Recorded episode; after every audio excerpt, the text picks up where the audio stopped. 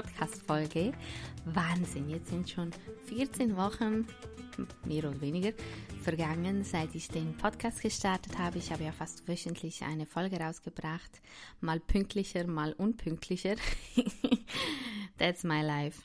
Ähm, ja, und jetzt, wo es langsam Richtung Geburt geht, ähm, denke ich, ist es so langsam an der Zeit, euch neugierige Nasen das Geschlecht bzw. die Geschlechtsteile zu verraten. Das hört sich jetzt vielleicht für, für die einen oder anderen ein bisschen komisch an, wenn ich Geschlechtsteile sage. Das hat damit zu tun, dass ich im, ich weiß nicht mehr, ob es im dritten, vierten Monat war, ähm, ja gesagt habe, dass ich nach einer äh, Untersuchung nun weiß, was es wird, beziehungsweise welches Geschlecht es haben wird.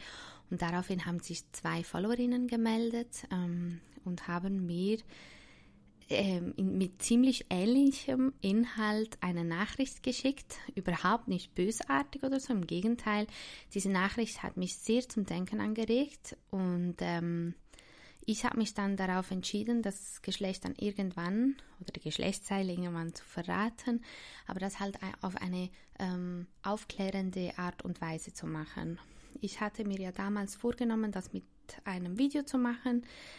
Der Grund, weshalb es dann doch eine Podcast-Folge geworden ist, ähm, liegt einfach daran oder ist, dass ich mega lange an einem Video rumgebastelt und rumprobiert habe und mich einfach damit nicht wohlgefühlt habe und auch nicht kompetent genug über gewisse Themen zu reden, wie äh, zum Beispiel ähm, Geschlechteridentitäten, äh, Gender, ähm, aber auch LGBTQ, Homosexualität, ähm, Transgender, das ganze Trans-Thema.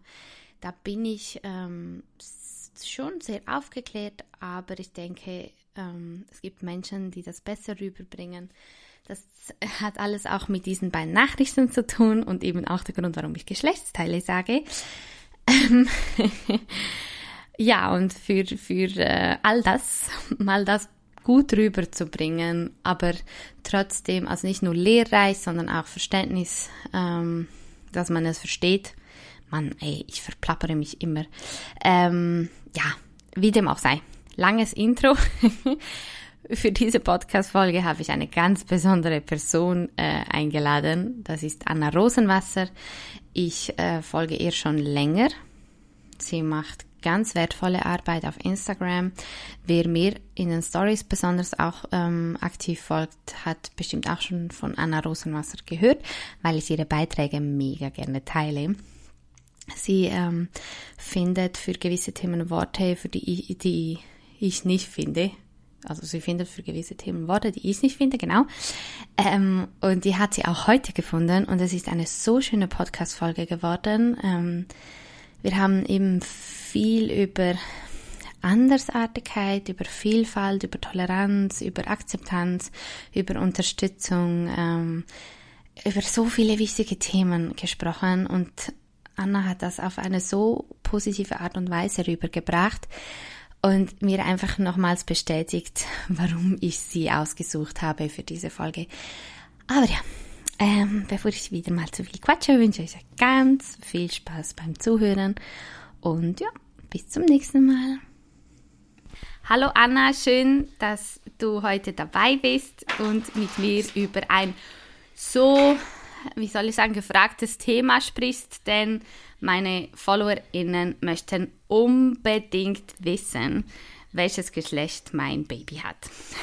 und ich habe es bis jetzt geheim gehalten und bin mega ähm, happy, dass wir zusammen diese Podcast-Folge aufnehmen können, weil du bestimmt ganz viel Spannendes ähm, zu sagen hast, vor allem auch bezüglich Genderidentitäten.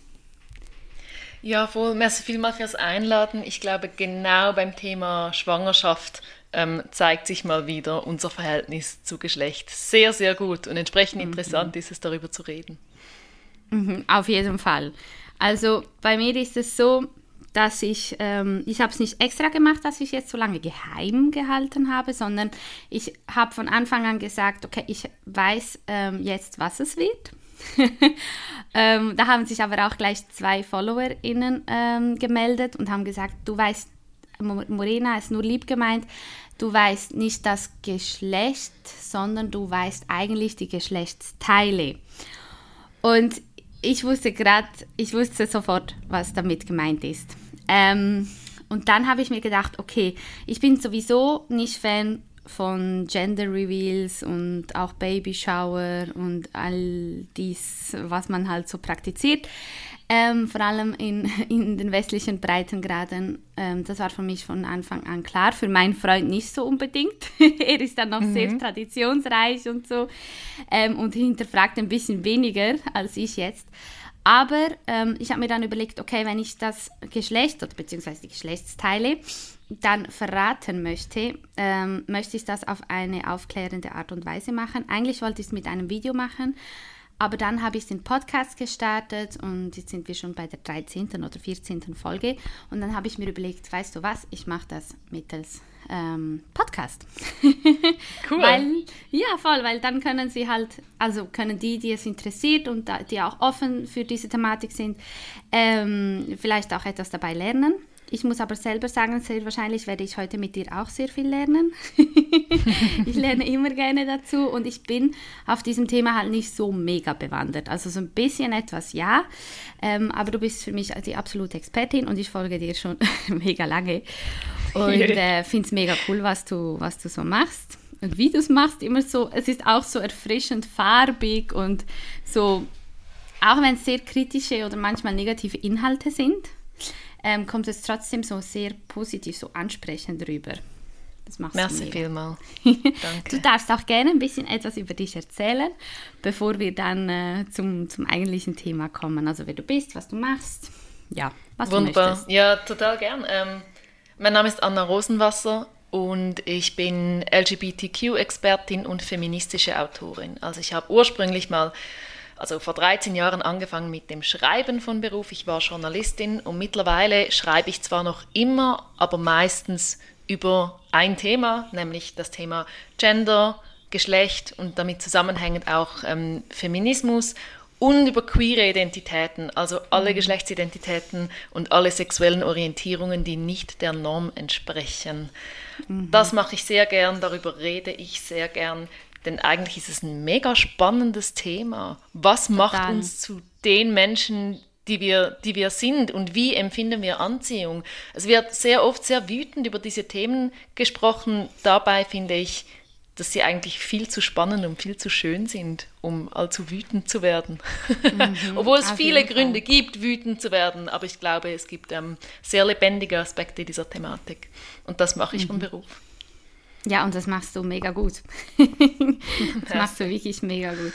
Und deshalb ähm, bin ich auch mega happy, eben, dass wir das zusammen machen können, weil man einfach merkt, das ist total deine Leidenschaft. und du magst Büsis, gell? sehr fest, ja. Ich habe Katzen sehr, sehr gerne. Ich wohne allerdings in ähm, einer sehr kleinen Wohnung mitten in der Stadt und darum äh, gehe ich ähm, in meiner Freizeit gerne ins Katzenheim, um Büsis zu streichen und genau, das ist mein liebstes oh. Hobby. ah, Katzenheim. Ich dachte mal, es wäre Katzencafés. Gibt es das in der Schweiz überhaupt? Es gibt eines in Zürich, mhm. noch nicht allzu lange. Ich war einmal da, aber die Katzen mhm. dort werden gerne in Ruhe gelassen, also lasse ich sie in Ruhe. Ah, ich streichle okay. nur die Katzen, ähm, die das gern haben. Das bewundere ich sehr an Katzen. Sie signalisieren einem sehr genau, ob sie angefasst werden wollen oder nicht. Und wenn es Nein ja. ist, dann ist es ein sehr deutliches Nein. Wir können uns alle ja, Katzen zum Vorbild nehmen. ich sollte, hast du recht, das habe ich gar nicht überlegt. Das ist ja ein bisschen auch mein Thema jetzt bezüglich mhm. auch dem Sexualstrafrecht und so. Und eigentlich mhm. sollten wir viel mehr so eine Katzenmentalität haben. Richtig. Deutlich machen, wenn man gestreichelt Fall. werden will und Krallen ausfahren, wenn es ein Nein ist. Ja, genau. Gut, aber wir äh, sind ja nicht wegen den Katzen heute hier zusammengekommen. Richtig. Auch wenn Katzen richtig. süß sind. Ähm, äh, wie soll ich das, wie, wie soll ich das jetzt ähm, eben genau verraten? Also es ist so, ich war ähm, vor drei, vier, fünf Monaten, ich weiß es nicht mehr, war ich bei einer Spezialkontrolle, ähm, einer Spezial-Ultraschalluntersuchung und ähm, da ging es wirklich mehr darum zu schauen, ob alles in Ordnung ist und so. Und ich war mega emotional und mega hippelig und so. Und dann mhm. ähm, habe ich am Schluss, ich durfte nicht reden, die war mega streng, die Gynäkologin. und ähm, am Schluss hat sie dann gesagt, kann ich dann Fragen stellen. Und sie hat mir alles so gut erklärt und so gut aufgezeigt, dass für mich wie alles geklärt war. Nur hat es mich eben Wunder genommen das war, glaube ich, im dritten Monat oder vierten Monat oder so. Ähm, mhm. Ja, welches Geschlecht mein Kind haben wird. Beziehungsweise, mhm. nein, nicht unbedingt. Ich habe anders gefragt. Ich habe gefragt, wissen Sie oder können Sie mir sagen, ab welcher Woche ungefähr man das Geschlecht sehen kann? Also mir mhm. wäre es, um das einfach klarzustellen, von Anfang an war es mir egal, was es wird in, dem, in diesem mhm. Sinne. Ähm, was für mich aber, ähm, ja, mich einfach runtergenommen hat, ist, ab wann sieht man sowas eigentlich? Mir so wegen der Entwicklung. Und dann, ja. ich habe nicht nach dem Geschlecht gefragt, ich habe mich gefragt, ab wann. Und dann, sie, wie, wie so aus einer Kanone geschossen, kam so, ah, das wird so 80% ein Mädchen. Und ich war ja. so erstmal, wow, okay. ich war mega überrascht. Also es ist tatsächlich, tatsächlich so, ähm, dass es nach wie vor, ähm, dass sie halt alle sagen, das wird ein Mädchen, weil man das halt auf dem Ultraschall so sieht. Mhm. Ähm, und von dem her weiß ich, dass ich, ähm, weiß ich seit Monaten, dass es ein Mädchen wird. Aber es ist halt auch so, dass ähm, ich habe eher genderneutrale Kleidung gekauft. Also ich bin, ich fahre total ab auf beige, creme, weiß, braun, grau, also eher so Erdtöne. Und mhm. ähm, von Anfang an war für mich klar, äh, es muss nicht pink oder blau oder grün, also so gendertypische Farben sein, weil ich halt überhaupt nichts davon ähm, und es wäre mir wirklich auch egal gewesen, wenn es ein, also egal, ich hätte mich genau gleich gefreut, natürlich, wenn es ein Junge geworden wäre. Aber natürlich ja. hat es mich doch sehr gefreut, weil ich habe einfach für mich, innerlich habe ich so ähm, einfach diese, diese Frauenpower und ich äh, verbinde mich so gerne mit Frauen und ich kann so viel Kraft tanken dank anderen Frauen. Und mhm. muss aber auch sagen, ich habe nicht viele queere äh, Personen oder Freunde, Freundinnen in meinem Umfeld. Also mhm. ich habe genau einen Freund, nein zwei, ähm, die homosexuell sind. Vielleicht sind viele Freundinnen bisexuell, aber wir haben nie darüber gesprochen. Ähm, aber mhm. ansonsten muss ich sagen, ähm, habe ich halt nicht so den Bezug dazu, also den Bezug zu, zu, zu, diesen Thematiken, die du so gerne ansprichst und für die du ähm, leidenschaftlich dich stark machst, ähm, habe ich halt nur über Social Media, muss ich ganz ehrlich mhm. gestehen. Und ich fand dann, als ich dann gesagt habe, okay, ich weiß jetzt, was es wird vom Geschlecht und diese zwei Nachrichten kamen, ähm, habe ich mir mehr Gedanken, noch mehr Gedanken dazu gemacht. Mhm. Aber ich kann mich sehr, sehr schlecht in dem ausdrücken. Ähm, ich habe dann auch, ich habe beiden geantwortet, ähm, ja, ihr habt auf jeden Fall recht. Ich habe eigentlich das, die Geschlechtsteile ähm, gezeigt bekommen oder erfahren und nicht an sich das Geschlecht. Und dann habe ich mit meinem Freund darüber gesprochen. Und dann habe mhm. ich ihm halt diese zwei Nachrichten gezeigt und er ist total ausgeflippt. Er hat dann gesagt, hä, was, es wird ein Mädchen, es ist doch klar und das sieht man auf dem Ultraschallbild ähm, und so. Was muss man da diskutieren? Und dann habe ich gesagt, ja, aber weißt du, vielleicht fühlt sich unsere Tochter irgendwann nicht mehr als Mädchen, sondern halt eher als Junge oder undefinierbar oder, oder, oder. Er gesagt, ja, das ist total okay, wenn das dann so ist, aber es wird als Mädchen geboren. Und wir hatten eine mega spannende Diskussion. Und deshalb ähm, habe ich mir gedacht, okay, ich, ich muss irgendwas diesbezüglich machen, weil es verwirrt mich extrem. Wie soll ich damit mhm. umgehen? Weil ich kann mir auch vorstellen, dass jetzt viele, die zuhören werden, dann sich bestimmt auch denken, boah, es ist ein Mädchen und fertig. Was müssen wir darüber mhm. diskutieren? So, man, äh, weißt du, wie, was ich meine? Ja, ja. voll.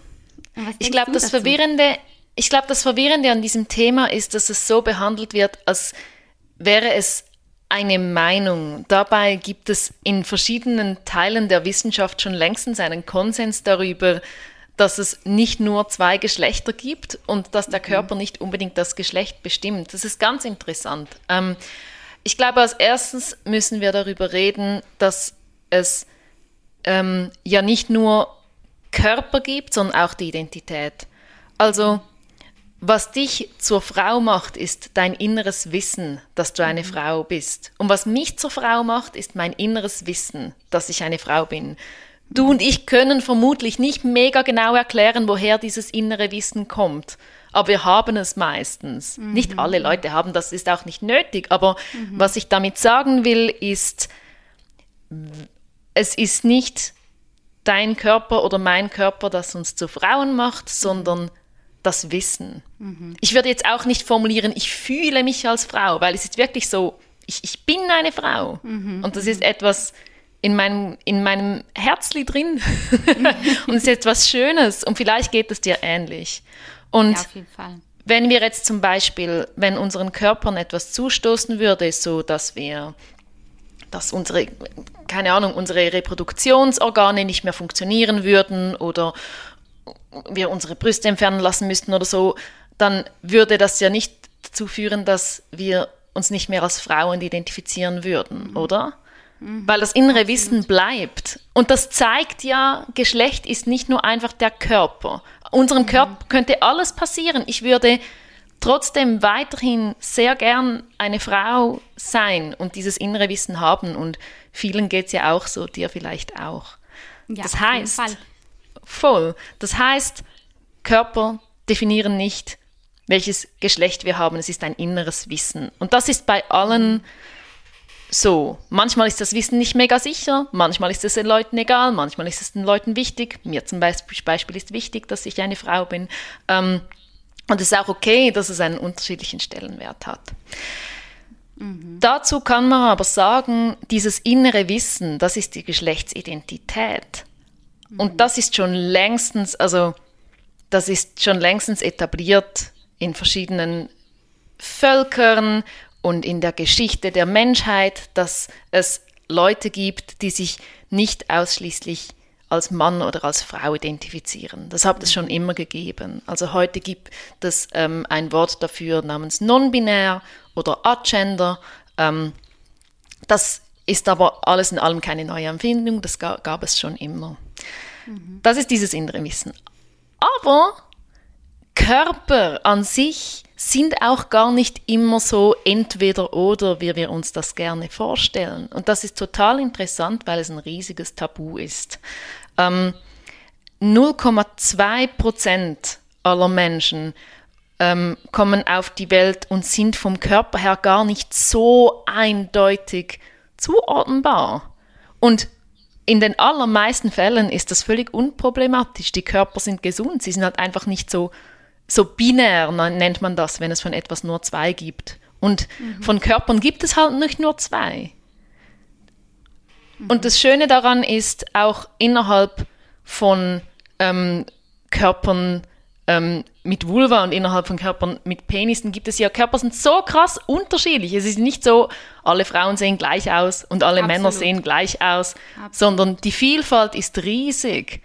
Ähm, mhm. Die Vielfalt innerhalb eines Geschlechts ist sehr viel größer als der Unterschied zwischen diesen zwei Geschlechtern, die uns mhm. beigebracht werden. Mhm. Und diesen Gedanken finde ich eigentlich sehr schön. Ja, das hast du, äh, das ist wirklich schön. So habe ich mir das gar nicht überlegt.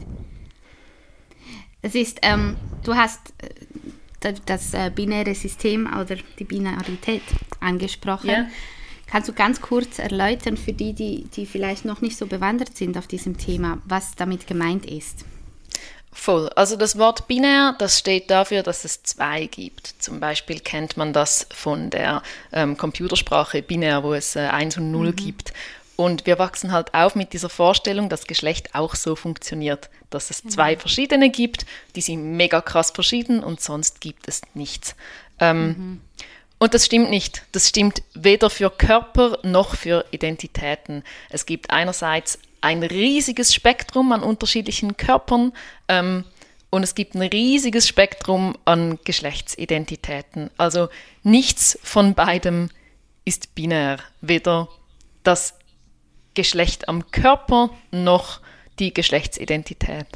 Genau. Und wir wachsen aber ähm, in einem System auf, das relativ binär ist. Also ich habe hier rechts von mir habe ich eine so eine Kiste, eine rosarote Kiste, die ich von der Gynäkologin bekommen habe.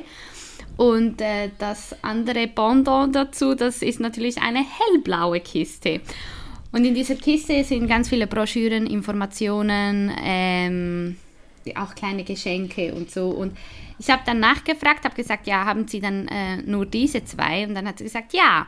Und es ist auch wie so, also sie hat dann gesagt, ja, ähm, das Rosarot ist natürlich für Mädchen, wenn es ein Mädchen wird, und das Blaue für Jungs. und, und ja. Ja, nur ganz kurz, als werdende Mutter äh, mit allen Kontrollen, mit, den, mit dem Informieren, Recherchieren, das Organisieren, Bereitmachen und und und, kommst du die ganze Zeit einfach an dieses binäre System. Also es ist wirklich so, es gibt wie so wirklich nur Mädchen, Junge, Rosa, Blau. Es ist alles so halt in diese, in diese zwei äh, Kategorien unterteilt. Und das ist mir einfach in den letzten Monaten wahnsinnig auf, aufgefallen. Die Farbe ist ein gutes Beispiel dafür, wie unnötig mhm. und einschränkend diese Binarität eigentlich ist. Ja. Ähm, Farbe hat ja an sich kein Geschlecht und vor dem Zweiten Weltkrieg galt übrigens Rosa als Jungenfarbe. Ja, ähm, das stimmt. Das war früher umgekehrt, was sehr gut zeigt, wie fest, dass wir das erfinden, diese Zuordnungen in Rosa und Hellblau. Was ähm, denkst du, warum machen wir das? Oder warum, oder warum hat, das, hat sich das gekehrt oder beziehungsweise warum ist es so weit gekommen, dass man das so eingeteilt hat mit den Farben?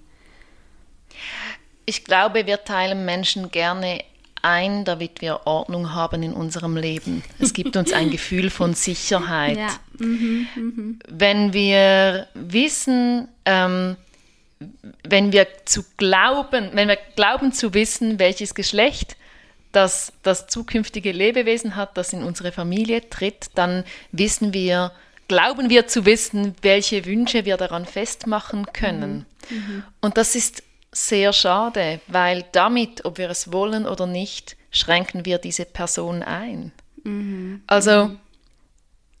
ich glaube, etwas vom Schönsten, ähm, das es gibt, ist Mitmenschen, die einem unterstützen bei dem, was man macht und mhm. die einem die Freiheit geben, sich selbst zu sein. Ganz egal, ob das Familienmitglieder sind oder Freunde und Freundinnen. Es ist so schön zu wissen, ich bin frei, mich selbst zu sein und meine Mitmenschen unterstützen mich. Mhm. Wenn aber meine Mitmenschen sich mega genaue Sachen für mich wünschen, mhm. dieses Geschlecht hat diese Person, in diesem Alter muss sie heiraten, in diesem Alter muss sie diese Entscheidungen treffen und dann hat sie ein glückliches Leben. Mhm. Genau, dann ist das ja nicht Freiheit, im Gegenteil, es ist ein Druck. Mhm. Und gleichzeitig gibt es uns eben doch ein Gefühl von Sicherheit und Ordnung, wenn wir quasi einen vorgefertigten rosaroten Maßstab haben, welche Wünsche und Erwartungen wir an einem Menschen stellen können. Mhm. Und ich glaube, es ist gar nicht so einfach, uns von diesen Erwartungen zu lösen. Nein, gar nicht. Also, Ab, ja, ja nur, red nur weiter. Ab dem Moment, sogar bevor wir überhaupt geboren werden, ähm, machen Menschen an unserem Geschlecht und letztendlich an unseren Geschlechtsteilen fest, wie wir uns identifizieren sollen und mhm. wie unser Leben verlaufen soll. Mhm. Ähm, und das ist, das ist sehr schade. Es kann uns nämlich einschränken. Uns wird aber auch unser ganzes Leben beigebracht, dass es genau so läuft. Mhm. Darum ist es auch so schwierig, sich von diesen Erwartungen zu lösen. Mhm. Ich habe schon mit Müttern geredet von Teenagerinnen, die sich zum Beispiel als lesbisch geoutet haben und eine Mutter, das ist mir für immer geblieben, die hat mir am Telefon gesagt, ich weiß, dass es nichts Schlechtes ist, lesbisch zu sein. Ich akzeptiere meine Tochter und trotzdem kann ich seit Tagen nicht aufhören zu weinen. Warum? Mhm. Und ich glaube, dass wir uns nicht so einfach abtrainieren können, was uns unser Leben lang beigebracht wurde. Mhm. Nämlich, wir stellen uns vor, anhand des Geschlechts unseres Kindes wie das Erfolg und Glück aussieht. Und wenn das Kind zu uns kommt und diese Vorstellung ändert, dann löst das einen Trauerprozess aus, für den ich sehr viel Verständnis habe.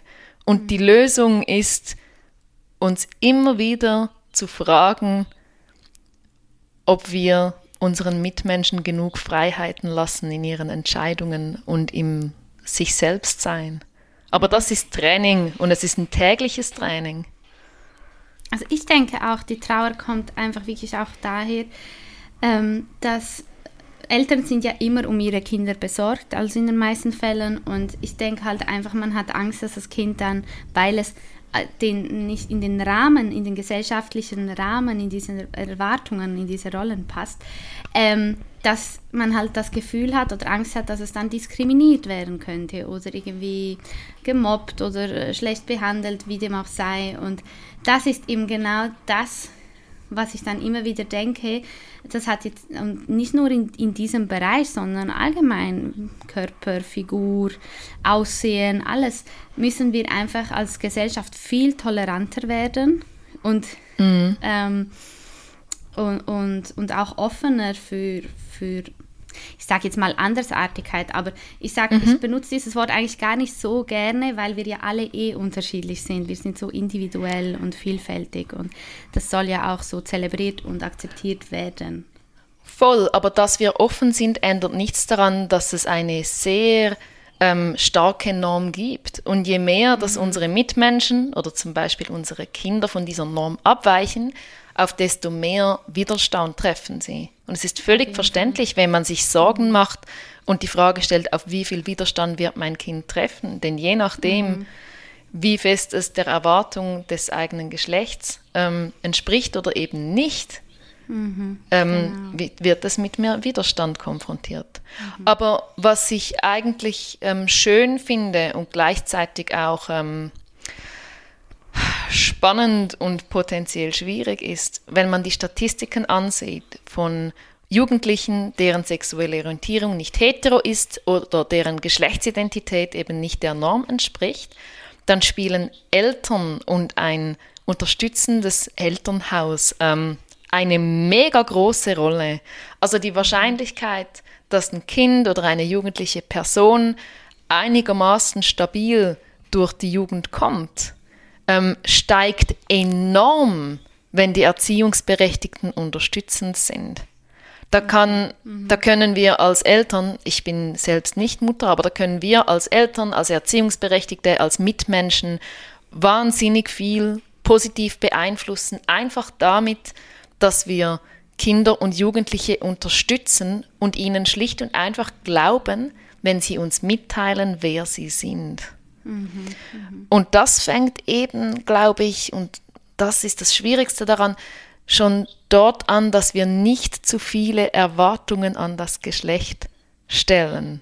Mhm. Klar, die Wahrscheinlichkeit, dass sich das Kind als Mädchen identifiziert, wenn es ähm, mit den Geschlechtsorganen Vulva und Vagina äh, geboren wird, die Wahrscheinlichkeit ist hoch, aber sie mhm. ist nicht so 100 Prozent, wie man uns gerne weiß machen will. Mhm.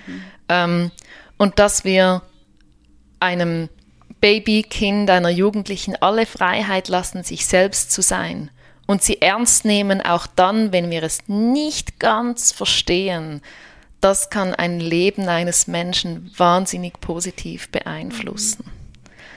Und dazu gehört gar nicht unbedingt, dass man schon alles kennt und dass man irgendwie schon fünf Bücher über das Thema Trans gelesen hat ähm, und dass man irgendwie die großen Feminismusklassiker gelesen hat. Dazu gehört als erstes mal zu unterstützen. Und mhm. dann kann man sich noch immer informieren über die Themen, die das Kind aufbringt.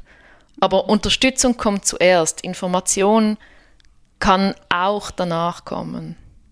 Das ist immer so, egal, egal um was es geht, das ist immer so. Das ist einfach, das ist einfach selbstverständlich und, und sollte, für, sollte immer so sein. Das ist schon so. Weißt du, ich habe als ich ja als Lehrerin lange gearbeitet und ähm, wir waren mal auf einer Schulreise mit mehreren Klassen und da kam ein Junge auf mich zu, nicht aus meiner Klasse, Und ähm, der hat, nein, zuerst hat ein Mädchen erzählt, dass sie mega gerne äh, reitet und so und sie freut sich mega, dass sie wieder reiten gehen kann und so.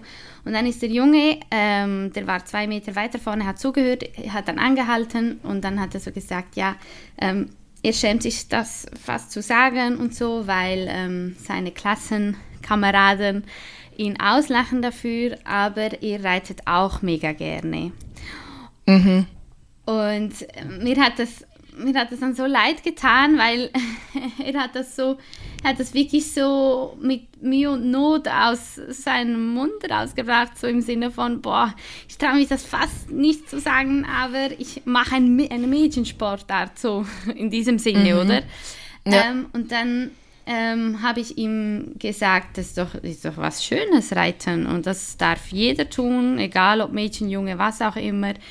Ähm, und da soll er sich auch nicht dafür schämen. Und dann hat er dann gesagt, ja doch, halt sie, da seine Kollegen, die lachen ihn immer wieder aus und sagen, ja, du bist so ein Mädchen und so.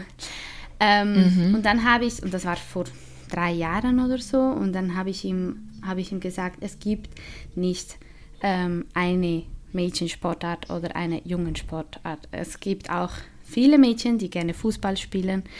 Ähm, das gleiche gilt, sind Farben, Glitzer, was auch immer. Du darfst so sein, wie du mhm. bist, du darfst das mögen, was du magst. Und da habe ich gesagt, das kannst du den, deinen Kollegen vielleicht auch mal so sagen. Also es waren Erst- oder Zweitklässler, gell? Waren noch ja. ziemlich jung.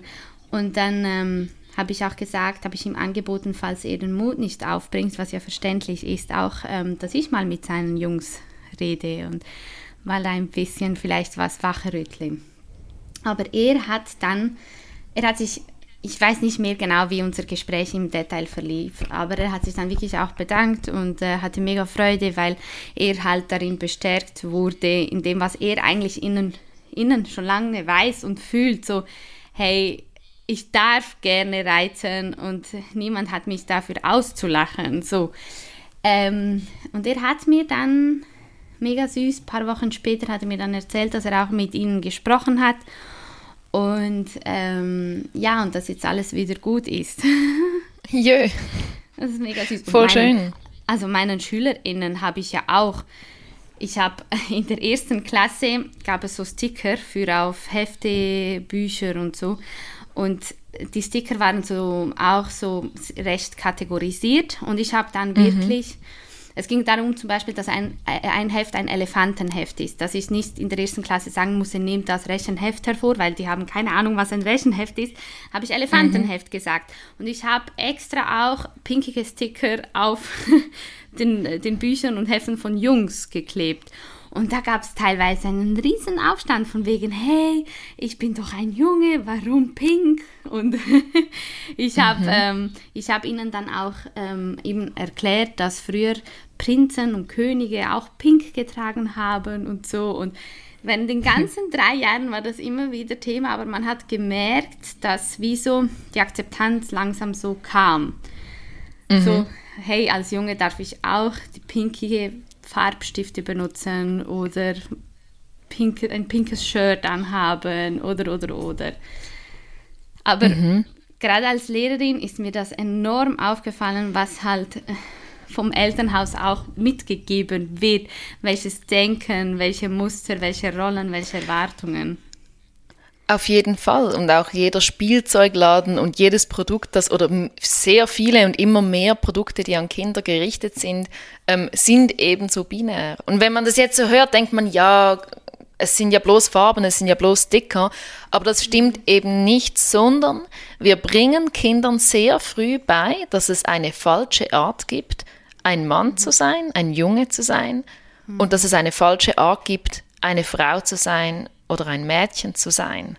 Mhm. Und das ist sehr gefährlich und auch wirklich nicht gesund für die psychische Gesundheit. Es gibt keinen falschen Weg, ein Junge zu sein. Und es gibt keinen falschen Weg, ein Mädchen zu sein. Und es ist auch nicht falsch, nichts von beidem zu sein.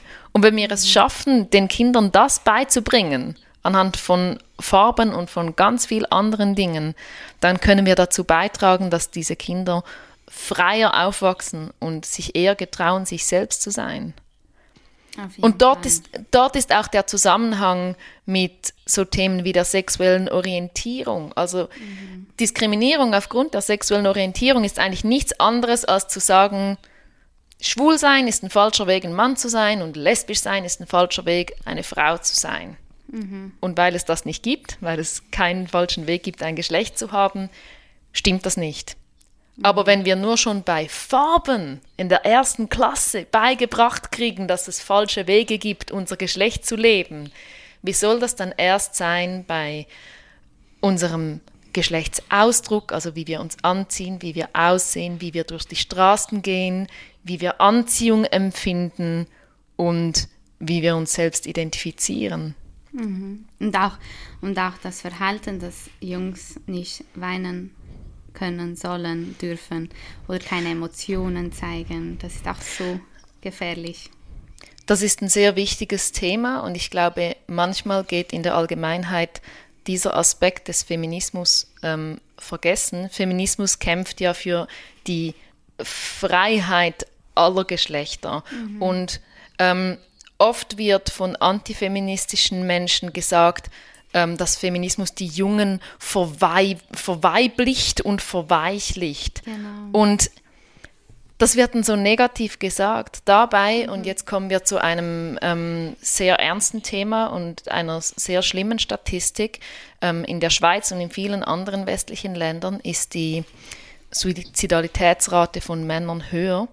Und man erklärt das unter anderem damit, dass ähm, Männer viel mehr Mühe haben, sich Hilfe zu suchen und in die mhm. Therapie zu gehen, weil Männern beigebracht wird, über Gefu Gefühle zu reden, ist unmännlich, ähm, einzugestehen, dass man traurig ist oder verzweifelt oder nicht weiterkommt oder Hilfe braucht, das ist unmännlich. Mhm. Und so zu denken ist mega ungesund und kann ähm, psychische Erkrankungen verstärken. Das heißt, wir können wahnsinnig viel verändern, indem wir allen Geschlechtern beibringen, dass es etwas Gutes und Gesundes ist, über das Traurigsein zu reden und mhm. auch mal zu weinen und das zuzulassen und mit Leuten darüber zu sprechen und auch darüber nachzudenken. Das ist mhm. so gesund und gleichzeitig wird es einfach als ja, Pussy Shit, wortwörtlich Pussy Shit, ähm, abgewertet, als wäre es etwas Schlechtes, mhm. weil es als etwas Weibliches gilt.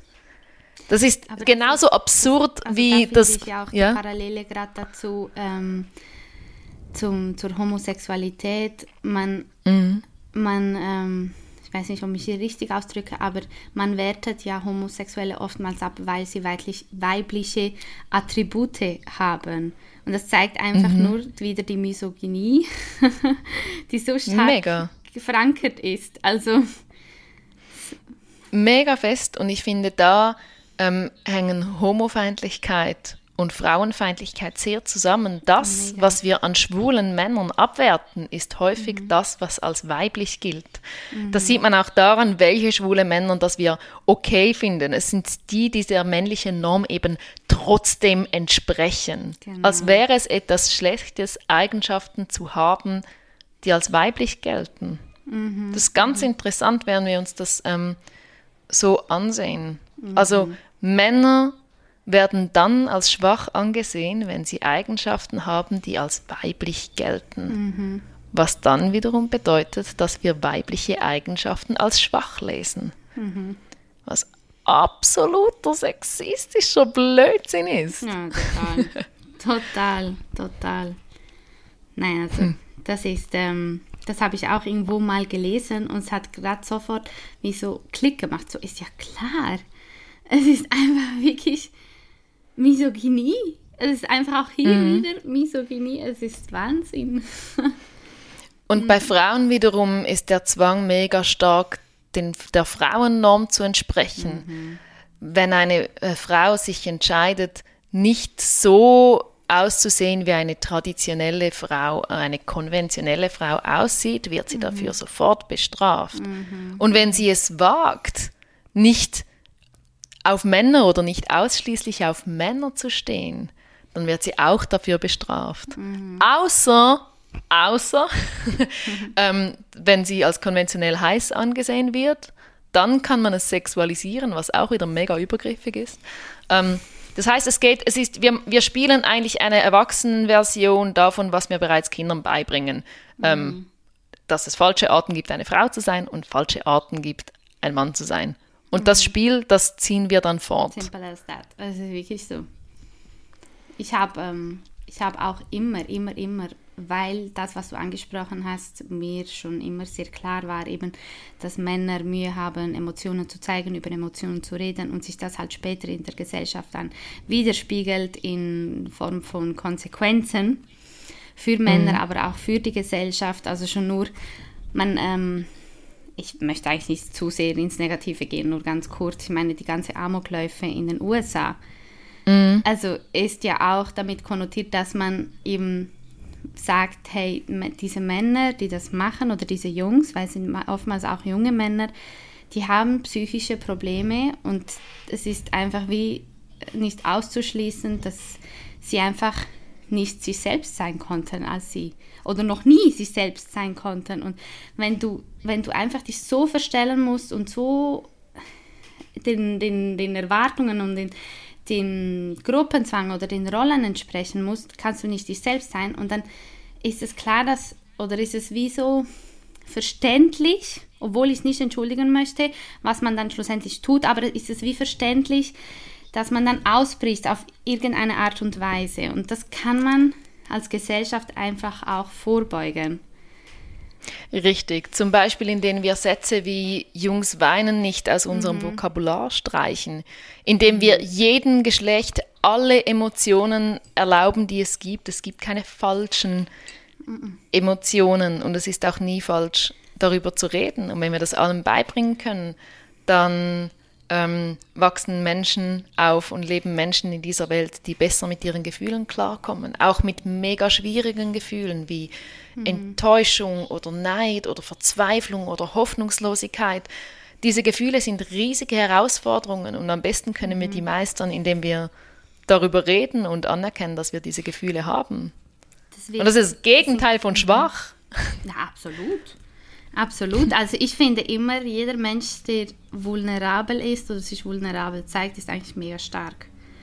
Also es ist, mhm. weil man zeigt sich auf eine Art und Weise, die man halt nicht erwartet, also die man von einem Menschen halt nicht erwartet, weil es halt tabuisiert wird.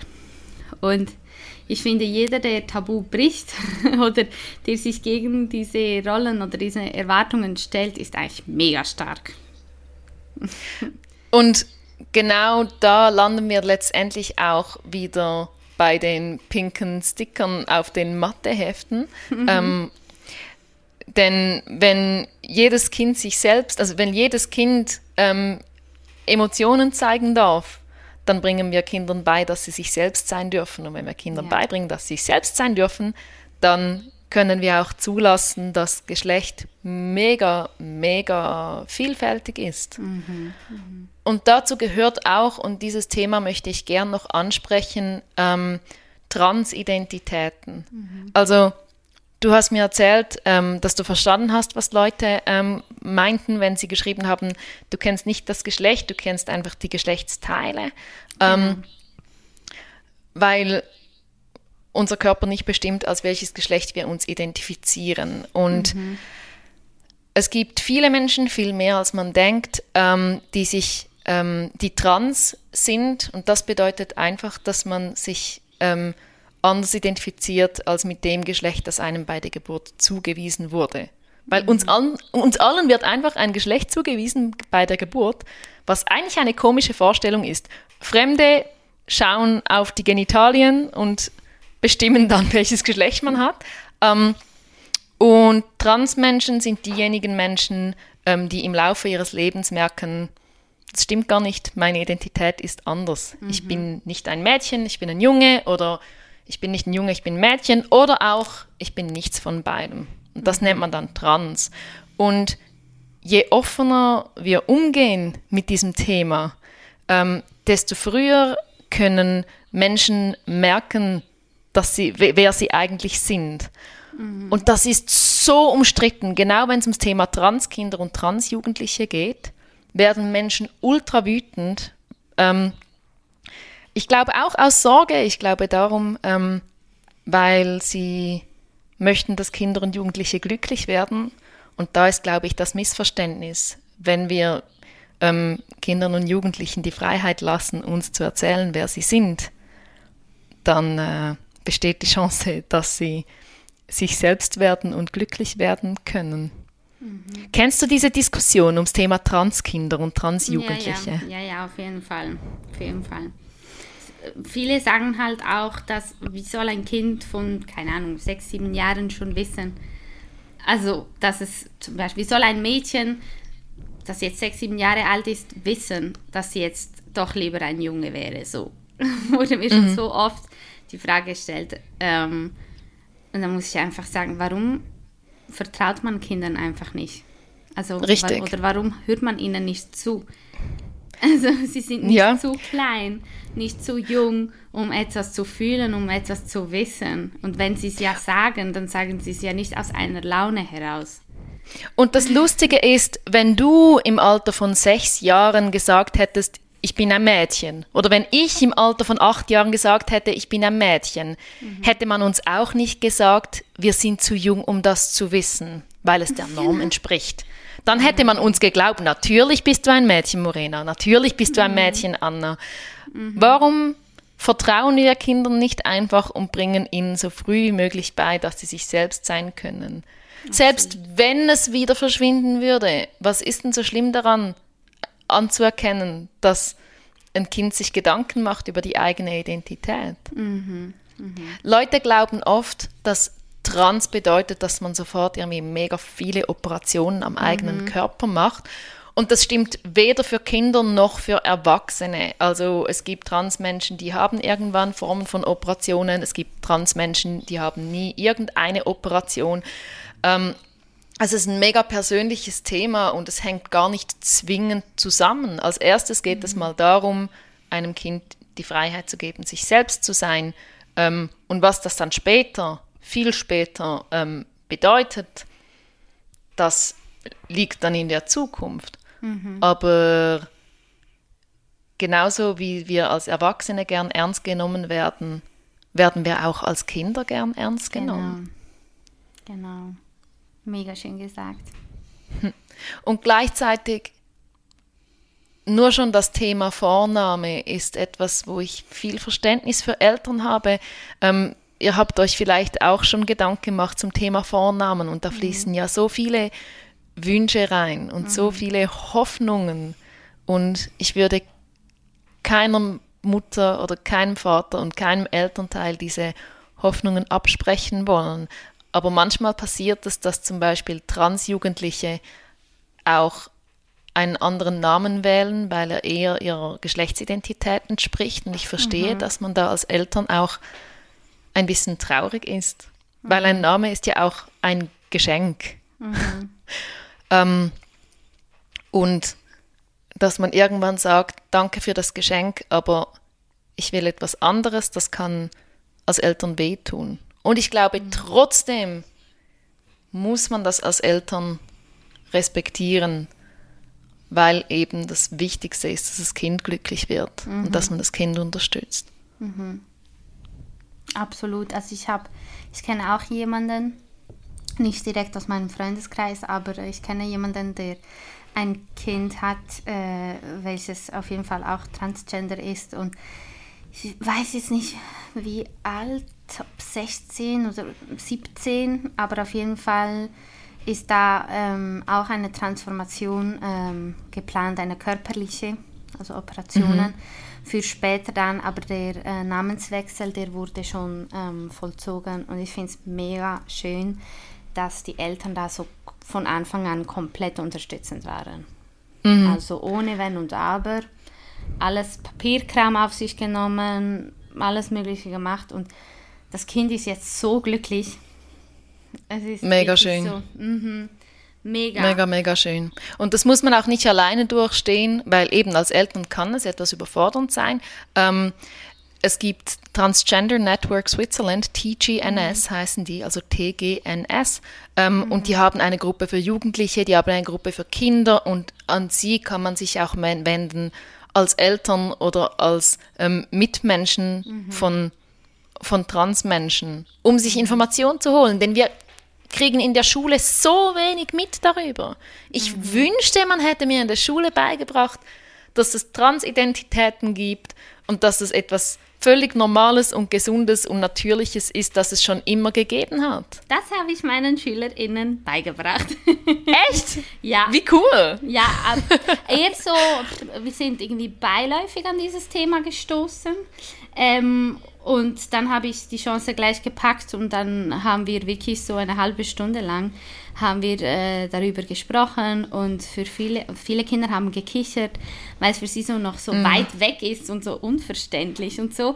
Ähm, mm. Aber auf jeden Fall habe ich das gemacht und ich bin immer noch sehr happy darüber, weil man sagt ja, aus vielen, gerade als Lehrerin bekomme ich das mega oft mit über, ja, hätte man den Kindern was über Finanzen beigebracht, hätte man den Kindern über das und das und jenes. Mhm. Der Lehrplan mhm. ist schon mega voll und streng, also ja. das ist wirklich so, da muss man manchmal auch sagen, okay, wir müssen Abstriche machen, aber ich finde, ja. nichtsdestotrotz, wenn man es irgendwie irgendwo reinbringen kann, ist das so viel wert, weil dann haben sie es schon mal gehört, sie haben schon mal aufgegriffen irgendwo und wenn es einem wieder begegnet, können Sie sich daran zurückerinnern. Dann ist es nicht Richtig. komplett neu. Richtig, richtig. Mhm. Ich habe mal eine Geschichte gehört von einer Lehrerin, ähm, wo ein Kind ähm, sich geoutet hat als Transmädchen, also es war vorher mhm. in der Rolle eines Jungen und hat gemerkt, nein, mein inneres Wissen ist Mädchen mhm. und ich habe jetzt auch einen neuen Namen, einen Mädchennamen. Mhm. Ähm, und dann hat die Lehrerin zusammen mit dem Kind das der Klasse erklärt. Mhm. Ähm, eure Mitschülerin ist, ist ein Mädchen, das ist ihr neuer Name. Und dann hat ein Kind äh, die Hand aufgehalten und die Lehrerin hatte mega Angst, sie wurde nervös, sie dachte, oh je, was kommt jetzt? Mhm. Und das Kind fragte, Sie, ist das jetzt eine Art Geburtstag? Oh. Und, und die Lehrerin hat kurz überlegt und gesagt, ja, ja, eigentlich schon. Dann ein anderes Kind aufgehalten und die Lehrerin wurde wieder ein bisschen nervös. Und hat das andere Kind gesagt, wenn es ein Geburtstag ist, dürfen wir dann Happy Birthday singen? Oh. Und dann hat die Klasse Happy Birthday gesungen für das Coming Out des Transmädchens. Und ich glaube, so sollten wir mit Trans-Coming-Outs umgehen. Wir sollten den Menschen für das Vertrauen danken und dann feiern, dass sie sich selbst sind. Voll schön. Das ist, glaube ich, gerade ein bisschen zu viel für meine Schwangerschaftsemotionen. Mega schön. wow. Nein, auf jeden ja. Fall. Also alle, die das hören, vor allem LehrerInnen, nehmt euch das als Beispiel. Und auch hier kann ich Transgender Network mega empfehlen. Die ähm, mhm. unterstützen auch Lehrpersonen ähm, bei diesem Thema. Die haben auch gratis Broschüren, die haben ein ganzes PDF, das man gratis runterladen kann zum Thema, mhm. damit man sich da ein bisschen einlesen kann. Also super, ja. das verlinke ich dann also auch in den Show Notes dann später unten. Dann kann man das, das super. nachschauen. Ja. Hey, mega, mega cool, mega schön, was du alles heute gesagt hast. ich bin ganz, bin ganz entzückt. schön. Gibt es irgend, irgendetwas, was du findest, hey, das muss ich unbedingt noch loswerden? Ja, es gibt ein Wort, das ich erst umschrieben habe, aber noch nicht ausgesprochen habe. Ich habe am Anfang darüber geredet, dass Körper nicht immer eindeutig weiblich oder männlich mhm. sind. Ähm, mhm. Und das zeigt sich schon bei der Geburt. Ähm, diese 0,2 Prozent, das nennt sich Intergeschlechtlichkeit und Eltern mhm. wird häufig eingeredet, dass sie da irgendwas operieren müssen. Und diese Operationen mhm. sind häufig nicht ähm, die sind häufig nicht nötig, medizinisch, mhm. und da kann es sich lohnen, als Eltern, als werdende Eltern und als Erziehungsberechtigte ähm, mal das Wort Intergeschlechtlichkeit zu googeln oder sich bei einer mhm. Organisation wie Interaction zu melden. Die sind auch deutschsprachig.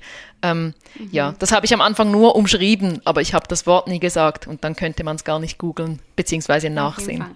dann kann ich das auch in den Show Notes mit reinnehmen. Wunderbar, ja. Auf jeden Fall. Nein, ganz, ganz wichtig. Also ich glaube, wir könnten noch viel, viel länger und viel, viel mehr über dieses ähm, wichtige, sehr, sehr wichtige Thema reden. Es braucht ja auch mehr Visibilität und ja es muss auch jede Chance genutzt werden, um darüber zu reden. Ähm, aber jetzt sind wir auch schon fast eine Stunde dran. das ist auch okay. Es ist auch ein, ein, ein großes Thema, mhm. ähm, wo man auch einfach Zeit braucht, nachzudenken und die eigenen ähm, Vorstellungen zu überdenken. Das braucht auch Zeit. Ja, auf jeden Fall. auf jeden Fall. Ich finde einfach, man sollte offen sein, tolerant und eben äh, offen vor allem für Neues, für, für etwas, was man mhm. noch nicht so kennt. Und es ist auch normal, wir als Gesellschaft sind oft so, dass wir Ungewohntes, Unbekanntes erstmal ein bisschen so von uns wegschieben. Ähm, mhm. aber da lohnt es sich, oder es ist mega wichtig, besser gesagt, dass wir wirklich ähm, damit auch aufhören und ja, offener werden. Ja, offener. das ist nicht immer einfach, es Nein. ist ein tägliches Training, aber ich glaube, wir können das. Ja, auf jeden Fall. Auf jeden Fall. Hey, danke viel, viel mal, dass du heute dabei warst. Merci dir. Und ähm, ja, du hast so viele wertvolle Dinge gesagt. Ich äh, bin ganz gespannt und ich wollte auch noch, äh, das habe ich am Anfang nicht gesagt, ich will niemanden irgendwie äh, abwerten, der Gender Real Partys macht oder Baby Shower oder so. Es ist einfach nicht mein Ding und das wissen wir auch, also habe ich erklären können, warum. Ähm, mhm. Aber ich finde einfach, jeder soll trotzdem das machen, was er für richtig, er oder sie für richtig hält. Einfach auch. Man, ich finde, man sollte sich auch bewusst sein, was man damit halt auch dann weitergibt. Vor allem, wenn man ja. es dann auf Social Media auch so mega präsentiert und zelebriert. Ich meine, you do you du darfst machen, was du möchtest, aber es hat halt, es, ähm, es führt halt, oder sagen wir so, es bestärkt halt einfach dieses binäre System, dieses binäre Denken, die Erwartungen, die Rollen. Das ist halt einfach so. Mhm. Mhm. Genau. Da stimme ich dir zu. Ja. Gut. Hast du noch was? Wunderbar. Nein, für mich ist prima so. Okay, super. Danke viel, viel mal, liebe Anna. Merci dir.